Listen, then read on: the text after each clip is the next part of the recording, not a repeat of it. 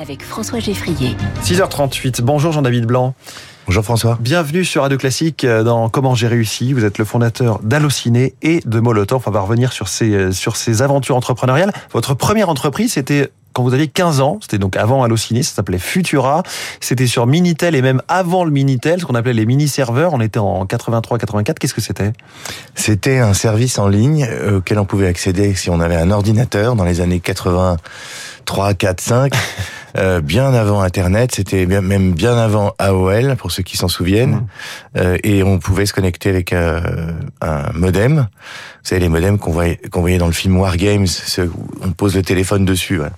et on accédait à un service qui était un peu le le métaverse de l'époque, puisque Futura c'était la ville du futur. Il fallait donner son identité à l'entrée, aller à la à la poste pour laisser des emails, etc., etc. J'avais 13-14 ans quand j'ai lancé ça. Oui, encore encore plus jeune que, que ce que j'ai dit. Euh, euh, si on avance un peu sur l'histoire, puisque c'est vraiment deux entreprises que, les Français connaissent bien, Allociné, Molotov, comment vous est venue l'idée d'Allociné? Au départ, c'était vraiment Allo Ciné, puisqu'il y avait un numéro de téléphone 40, 30, 20, 10, assez facile à retenir. Tout simplement un dimanche en voulant aller au cinéma. Je rappelle qu'on est dans les années on est en 88, je crois, quand, quand l'idée quand l'idée me vient.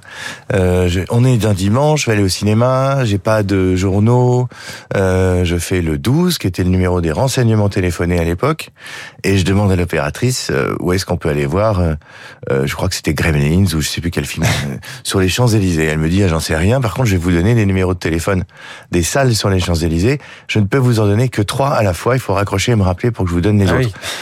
Donc c'est ce que je fais. Je, je crois que j'appelle deux, trois fois le, le, le 12 et je me retrouve avec six ou huit numéros de téléphone de salle. J'appelle les salles et à l'époque je tombe sur euh, la bande, vous savez, le disque. Mmh. Enfin, euh, on tombait souvent au milieu. Bref, c'était très moderne.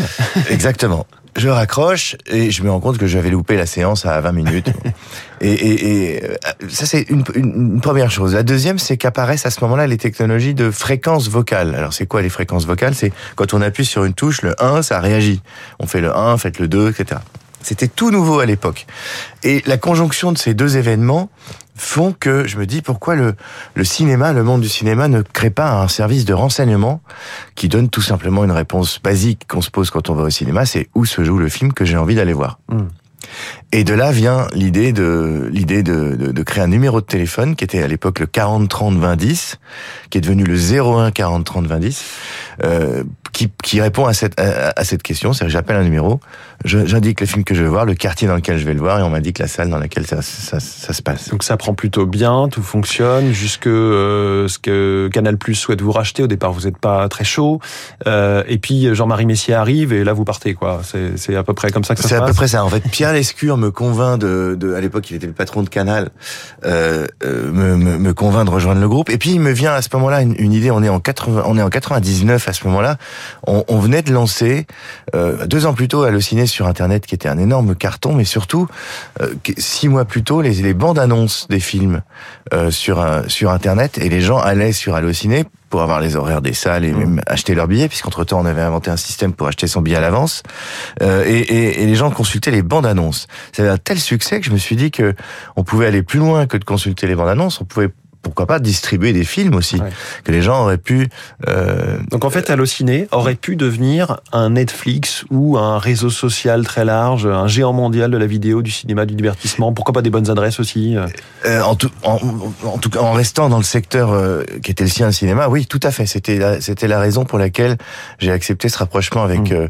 avec Canal et, et, et Pierre, à qui j'ai expliqué que je me souviens de cette, cette cette réunion où, où je dis euh, Pierre, j'ai une idée, si on lançait euh, Allociné Home Vidéo ou Canal Numérique.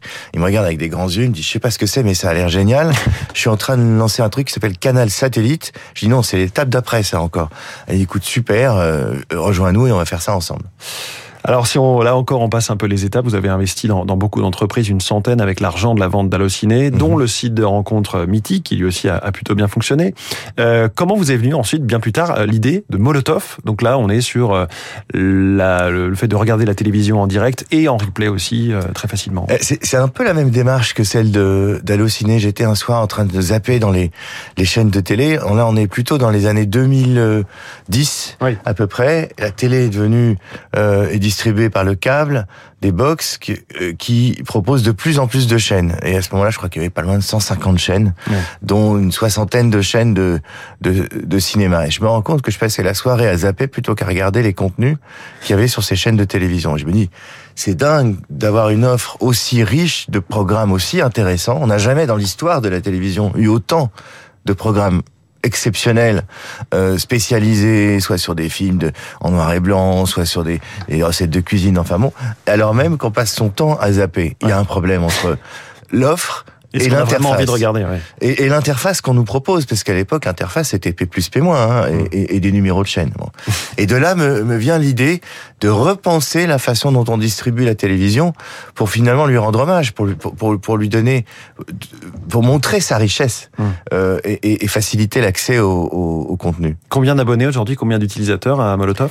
Euh, Aujourd'hui, on a en France, euh, maintenant on fait partie d'un groupe qui s'appelle oui. Euh, Fubo, qui fait la même chose aux États-Unis. Sur l'ensemble du groupe, on est à 2 millions d'abonnés. Euh, on va faire un, un peu plus d'un milliard, un milliard deux de chiffre d'affaires. Euh, et en France, euh, un peu plus de 400 000 abonnés payants. Et je rappelle que Molotov est gratuit à la base, oui. avec, des, avec, des, chaînes et des services gratuits. Voilà. Mais certaines, on peut plus les regarder euh, TF1 par exemple sans, sans, sans, payer. À quel point la consommation de la télé a totalement basculé, non seulement sur les PC, mais aussi les tablettes et jusque sur les, les téléphones? C'est vrai que c'était très novateur parce qu'à l'époque, consommer la télévision en dehors des box ou, ou, ou d'une télévision branchée à une antenne, c'était impensable. Euh, on a innové avec Molotov en créant une application qu'on peut télécharger sur sa télé, sur sa tablette, sur son ordinateur, sur son smartphone, sur tout ce qui est connecté, même sur Alexa. Et, euh, euh, et on a changé l'ergonomie. Mmh. C'est ça qui a été une euh, qui a été une révolution. Et effectivement, on, on a lancé en, en, en 2016. Euh, on est en 2023 et maintenant c'est une évidence. La consommation en streaming, c'est devenu la norme. Comment vous analysez le semi-échec de Salto euh, qui a été enterré depuis? Vous savez, je me réjouis jamais d'une euh, d'un échec d'une d'une entreprise. Dans le cas de Salto, c'est un peu l'association de de gens qui se disent il se passe une révolution, il faut qu'on fasse quelque chose. Je mmh. pense je pense qu'ils se sont trompés de marché. Euh, ce sont d'abord des chaînes gratuites qui auraient dû faire un service gratuit, je pense, et ça aurait été un, un immense succès si ça avait été lancé dans ce sens-là. Puis surtout, l'étoile à ce moment-là, l'étoile du Nord que tout le monde regardait, c'était Netflix. Ils se sont dit on va faire le Netflix français ou européen c'était pas comme ça. Je pense qu'il mmh. aurait fallu le lancer. Mais euh, euh, c'était une façon de, de, de, vouloir entrer dans le dans le 21e siècle, le streaming. Doute, ouais. Voilà. Jean-David Blanc, merci beaucoup, fondateur d'Allociné et toujours euh, patron de Molotov. Merci, merci d'être venu ce matin sur Radio Classique. Dans Comment j'ai réussi Dans un instant, Quentin Périnel.